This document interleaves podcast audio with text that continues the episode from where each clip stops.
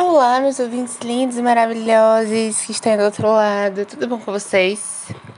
Este episódio é trazido por ninguém, que eu ainda não tenho um patrocinador, mas o dia isso vai acontecer ainda e tá aqui nos planos de rezar muito pra isso acontecer, mas vamos lá. Tá. Este episódio ele vai ser uma conversa a mais pra gente bater um papo sobre um tema específico, mas ele vai ter indicações sim de conteúdos audiovisuais, porque senão não ia ter a ver com o rolê aqui do, do podcast. Mas tá. Vamos começar. Rumo os tambores, que não existem, mas vamos que vamos. Este é mais um episódio de Por favor, me leve, um podcast sobre conteúdos audiovisuais que nos transportam para outra dimensão.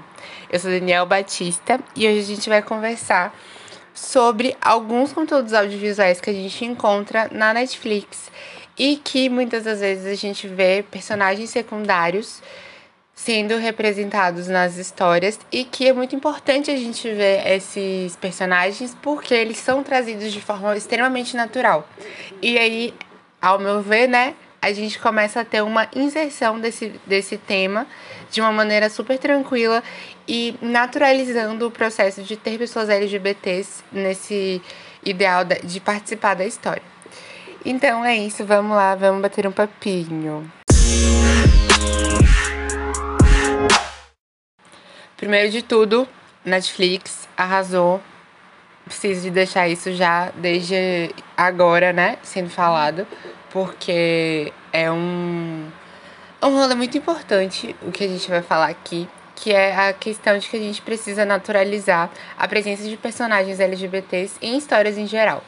Porque, né? A gente tá em todo lugar em todas as nossas possíveis formas de amor, em todas as nossas possibilidades de formas de se expressar. A gente está por aí e a gente precisa ser representada de forma genuína, onde a gente possa se sentir bem com o que a gente está vendo. E a Netflix traz isso muito bem em alguns momentos e eu queria passar alguns deles com vocês aqui. Para começar, eu queria trazer para vocês uma um reality show, né, que a Netflix tem, que é o Nailed It, que em português é Mandou Bem. E foi feita uma temporada agora no período de quarentena, que é Mandou Bem, Problema ao Dobro, ou Nailed It, Double Trouble. Essa temporada que é, é o host, a hostess dela é a Nicole Byer. Ela, no primeiro episódio, tem, uma, tem a presença de uma dupla de drag queens. Para as fãs ou os fãs que assistem RuPaul's Drag Race, que se lembram de Jen e também da Rosé, a gente tem aqui na presença do primeiro episódio desse, dessa temporada, que é a quinta temporada, a Laguna, que faz parte da Stephanie's Child.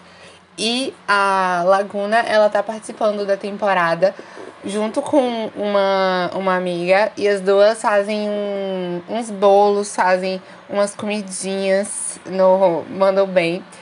E nossa, eu me diverti horrores, horrores assistindo, porque foi muito engraçado. Inclusive, tem um episódio também com a guria que fazia é, Barraca do Beijo. Chloe, eu não me lembro muito bem os nomes das pessoas, gente, me perdoem de antemão. Mas ela também participa e eu dei muita risada porque a Chloe, eu acho que é Chloe o nome dela. Ela chegou lá para justamente viver o seu momento, fazer uns, uns umas comidinhas assim aleatória, bem improvisada, completamente errada em alguns momentos, sim, com certeza. Mas a gente dá risada com tudo. Inclusive com a Laguna é muito bom. Eu resolvi falar desse, desse dessa temporada porque, primeiro, Laguna e a, e a amiga que estão representando ganham o episódio. Já vai spoiler, mas é muito bom o episódio, preciso deixar isso muito claro. E Nicole Bayer me marcou muito a partir do momento que eu descobri ela num, num dos episódios de um, um vídeo da, da Trixie Mattel, no vídeo dela. Não, no canal dela, do YouTube, em que a Trixie, ela pinta a, a Nicole Bayer e, cara, Eu dei muita risada, porque tá a Trixie e a. Quem mais tá com ela nesse, nesse dia? Não lembro agora. Mas. Ah, é. Monique Hart. Sim, Monique Hart tá lá pintando a Nicole Byer. E, cara, as conversas que saem são muito boas, muito engraçadas. E eu adoro quando a Nicole Byer ela chama o Wes, que é o assistente de palco dela, que traz os prêmios, traz ah, tudo que tipo precisa ser mostrado. O Wes tá lá para poder dar aquela aquela mão amiga para ela no processo de de organização, né, do programa. E Cara, muito bom, muito leve, muito tranquilo o, o programa. E você dá muita risada, porque você vê cada coisa, de cada barbárie, barbárie, assim, sendo produzida na cozinha. Mas é engraçado, sabe? Porque o clima das pessoas ali é muito massa, de que as pessoas elas não são confeiteiras de verdade, assim, no dia a dia. Algumas são, mas elas não trabalham, a maioria das vezes, principalmente com isso. E a ideia é que os pratos, eles saiam feios, entre aspas, mas o engraçado é você ver o resultado final. E meu Deus, tem uns que é muito, é muito diferente da base, porque eles fornecem uma, um objeto de base para você seguir. E você precisa dar aquela ideia de tipo assim, você precisa botar isso aqui parecido. E quando você vai fazer, não sai nada a ver. É muito engraçado, por favor. Se vocês gostam de reality show de comida, super vejam esse. E também tem um outro da Netflix que tem a Alaska. Alaska Thunderfuck, Alaska 5000. Não, não lembro qual é o nome que ela usou da última vez que eu acabei vendo ela por aí. Mas ela tá em dois programas, inclusive. É, tem esse, que é o, o Nailed Oh, desculpa. É, que é o que fala sobre produtos sendo feitos, né, comidas sendo feitas com maconha. E também ela aparece num documentário, atrás do espelho. Desculpa, atrás da estante. Outro é, material que a gente vê lá sendo reproduzido é Cidade de Fantasmas, que é uma, um desenho animado. E é tipo desenho animado para crianças mesmo. E que ele tem um formato de animação com documentário. Por quê? A gente vê um grupo de crianças é, nipo-americanas que entrevistam fantasmas. Elas descobrem que na sua vizinhança existem fantasmas e que elas vão ajudar esses fantasmas a, a encontrar a sua paz, porque muitas das vezes eles ficam fazendo brincadeiras com as pessoas que estão envolvidas no processo. E aí é, a gente vê o desenvolvimento das crianças tentando ajudar esses espíritos que estão, esses fantasmas, né? Que estão envolvidos na história. E é uma história muito fofa, muito fofa mesmo. A gente vê a presença da diversidade aqui a partir do momento que a gente vê uma criança não binária e é muito legal a forma como eles retratam essa criança, porque logo de cara, é, quando essa criança vai se apresentar, é, já chega dizendo o nome e quais os pronomes ela gostaria de utilizar. Gostaria de que as pessoas utilizassem com ela, né? E aí ela é uma criança que, tipo, tá super de boa com relação a ser não binária. E já chega mandando informação assim de cara, que normalmente deveria ser o normal, né? a gente deveria chegar para conversar com uma pessoa e se ela não se identifica normalmente com os pronomes que a gente normalmente usa e ela prefere o pronome neutro, é obrigação da gente perguntar: tudo bom? Qual pronome você gostaria de utilizar para você? Porque a ideia é que a gente possa tornar os ambientes de conversa o mais inclusivos possíveis. E eu achei excepcional a gente poder ver a possibilidade de ter o contato com uma criança não binária e a gente poder entender, né, de que forma a gente conversa com, com elas. E muito massa, sério, muito massa. Não é uma coisa assim que é falada muito aprofundada na, na, na animação, porque não é o, o tema principal, mas ter a inserção desses pontos sendo trazidos é muito importante, porque a gente dá a possibilidade de algo que há muito tempo não existia, que é a gente se enxergar nas, nas representações que a gente vê em desenhos animados, em reality shows, nos programas de televisão que a gente tem, tipo novela, que a gente tem programa no sentido de é, ver jornal. A gente vê as possibilidades de diversidade sendo abordadas ali e as representações de diversidade sendo visíveis, sabe? E é muito bom poder ver a inserção de uma, uma criança que fala sobre isso de maneira super tranquila, sem, sem que a gente tenha aquela percepção de que isso é um tópico problemático. O que não é, e muitas das vezes tem pessoas que trazem como sendo. Como segunda possibilidade de diversidade que a gente encontra nessa, nessa animação, é um casal de mães de uma criança que, se eu não me engano, ela é indígena. Ela tem uma, um background indígena. E aí eles falam o nome da, da tribo e tudo mais. É bem legal, bem legal mesmo. E aí a gente vê os pais, as mães, né, no caso, no caso dessa criança, chegando. E aí é, elas brincando, as mães cantando uma música pra ela, pra criança. E é super, super, super legal, porque o clima, na maioria das vezes, sempre na verdade, o clima ele é muito alto astral, mesmo a gente tendo alguns alguns fantasmas que tem algumas histórias que tem um pouco de sofrimento envolvido, mas tem outros que são histórias muito legais, muito autoastrais e que a gente vê um documentário assim no sentido de que as crianças sentam para conversar com esses fantasmas e é um bate-papo. Tem da, da idosa que era revolucionária na sua época, tem da questão de, de ser o espírito que é relacionado à água, no caso do episódio em que a gente vê as mães da criança.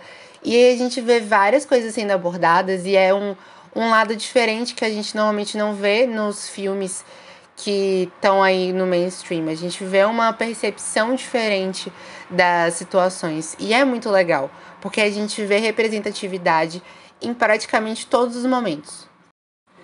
Como outra possibilidade que a gente tem na Netflix e que eu já comentei aqui é o, o desenho animado O Príncipe Dragão.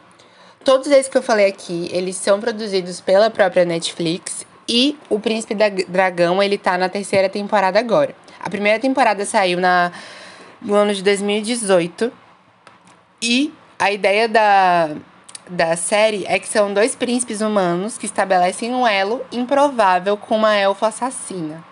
A gente sabe que, depois que assiste, né, que ela não mata a pessoa que ela deveria, mas ela começa a criar uma relação com esses dois príncipes e eles embarcam numa missão, assim, muito, muito louca para poder conseguir levar o dragão, que é o o principal, né? Não, não que ele seja o principal da história, mas que ele tem muita, muitas das histórias envolvendo o dragão em si. E aí eles se juntam para poder levar esse dragão para para o local onde ele deveria estar desde o princípio e aí conseguir trazer paz para rei, os reinos, porque se passa num período medieval. Acredito que é medieval, mas assim, mais antigo. A gente vê as vestimentas um pouco diferentes, Algumas delas são, são mais futurísticas, mas é uma mistura, sabe? E o mais legal de tudo isso é que a gente vê a presença da, da, de casais que são parte da comunidade LGBT em momentos diferentes e de uma maneira muito, muito incrível. A gente não tem a, a situação de trazer isso à tona como sendo uma pauta a ser discutida e tudo mais, mas são inserções de naturalidade para esse tipo de cas esses tipos de casais e que eu achei muito, muito, muito legal, porque assim, toda vez que eu vejo a, a possibilidade de ver casais LGBT sendo abordados e de forma natural em que eles aparecem como os, os casais héteros e não tem nenhum tipo de de grande cena explicando e tudo mais e trazem eles de forma natural. Eu acho que esse é o melhor momento de se você de, se, de você ver, sabe? Que aquilo é algo natural. E realmente é. Mas assim, preciso também dizer que é extremamente importante que a gente ainda hoje explique para as pessoas sobre questões LGBTs, porque a gente ainda não vive no mundo ideal em que a gente não tem LGBTfobia, ninguém morre por ser LGBT. Então a gente ainda assim precisa falar sobre isso, é muito importante. Mas também eu vejo como uma vitória quando a gente vê personagens que aparecem nessas animações, nesses reality shows, e que eles passam justamente as suas histórias de forma muito, muito natural. Onde a gente não, não vê uma, um susto, sabe? A gente não é, não é gerado aquele susto para poder dizer, meu Deus, é uma pessoa LGBT. E simplesmente, nossa, que incrível, é uma pessoa LGBT que tá ali representando. E no caso aqui do Príncipe Dragão, em momentos diferentes a gente tem, por exemplo, um, um casal LGBT, no sentido de um casal lésbico, que são duas rainhas. A gente vê elfos de mesmo gênero, que eles formam um casal. A gente tem também a presença de uma, uma guerreira que, e a gente descobre que ela é uma guerreira que vai se relacionar com outra mulher nesse processo da história. E a gente vê é, essa questão do relacionamento acontecendo de forma mais presente. Porque os outros casais eles já eram pré-formados e a gente não vê o desenrolar da história, mas no caso delas, dessas duas guerreiras, a gente consegue ver o relacionamento. E é bem legal. Sério mesmo. A, a animação, ela tem uma tendência mais de fantasia, magia. E aí a gente não, não vê muito acontecendo a história de magia com personagens LGBTs, assim, nas grandes plataformas. E aí, quando eu vi essa, essa animação, que eu vi a presença de personagens secundários que eles falam sobre isso, eu achei super incrível. E o pessoal que tinha algum tipo de parentesco, que conhecia as, as personagens que estão relacionadas nesse assunto, sempre tratam o tema de uma forma muito natural. E eu acho que esse é o ideal, sabe? Para ser introduzido esse tipo de assunto, a gente precisa tratar como um casal igual ao outro. Assim, dentro das possibilidades de a gente ter coerência quando a gente fala, tá? A gente, como eu tinha comentado, a gente precisa trazer as pautas LGBTs para serem discutidas, mas também a gente precisa lembrar que para a gente conseguir naturalizar esses processos, a gente precisa trazer de forma natural é, os personagens que vão estar tá abordando esse tipo de assunto. Porque daí a gente consegue identificar, sabe, que crianças, por exemplo, que vão estar tá entrando em contato com esses desenhos, elas vão ver essas representações de formas de amor que fogem do, da heterossexualidade e aí o que normalmente se torna normativo e a gente vê outras possibilidades que essas crianças desde cedo vão entender e que vão respeitar. Lembrando que as pessoas não escolhem ser LGBTs, a gente vê esse tipo de representação aqui acontecendo e que pode acontecer com qualquer um. A questão é, a gente não, não, não pode ficar bitolado de que se a gente vê isso sendo representado, isso vai gerar algum tipo de influência. A influência vai, vai ser gerada para você gerar respeito. E essa é influência que a gente vai ver em todos esses processos de desenhos animados que a gente acaba conversando aqui nesse momento. A gente vê a presença das pessoas das pessoas que estão sendo envolvidas nessa história, justamente trazendo a vivência delas e tá tudo certo, tá tudo lindo. A gente vai ver como é a, a representação do amor dessas pessoas. E isso é muito, muito legal, porque a gente vê de forma genuína a representação de casais LGBTs sem que a gente gere é, nenhum tipo de transtorno, porque muitas das vezes a gente vê as pessoas fazendo julgamento em, em coisas de bullying e tudo mais. E quando a gente vê os casais sendo respeitados nas histórias, é muito legal, sabe? A gente fugir daquela ideia que sempre, para ser abordado sobre pessoas LGBTs, a gente precisa ver elas sofrendo. E a ideia do podcast é muito essa. E graças a Deus que a Netflix traz também esse tipo de assunto porque é muito importante a gente ter a possibilidade de se ver nas telas, digamos, de tablet, computador, ou seja, onde lá que você assista. Mas também é muito importante para as pessoas que vão entrar em contato com esse tipo de desenho, com um, um reality show de comida, com uma, é, uma sitcom que a gente assista lá. Enfim, com qualquer tipo de formato em que a gente vê a presença de um LGBT de uma pessoa LGBT, né? Trazendo a representatividade de forma natural, sem que a gente veja a pessoa sofrendo, mas que ela simplesmente faça parte do cast e que ela conte a sua história de forma assim, de forma tranquila, sabe? Que não necessariamente a gente veja o sofrimento, porque eu acho que no dia a dia a gente já vê muito essa questão de pessoas LGBT sofrendo em relação à família, que não aceita, em relação a, a o ambiente da escola, por exemplo, que é muito hostil com a maioria das pessoas LGBTs, e aí a gente vê, por exemplo, a evasão escolar. E quando a gente, a gente sai desse caminho de sofrimento a gente acaba vendo outras possibilidades, dá aquela esperança, sabe? De que dias melhores virão e que a gente pode sim chegar lá e, e ser como a gente é, ser como a gente quer ser. E não, não ter que escutar, ai, nossa, mas quando você se descobriu, tipo, cara, a gente já sabe, a gente só precisa se, se permitir descobrir, sabe?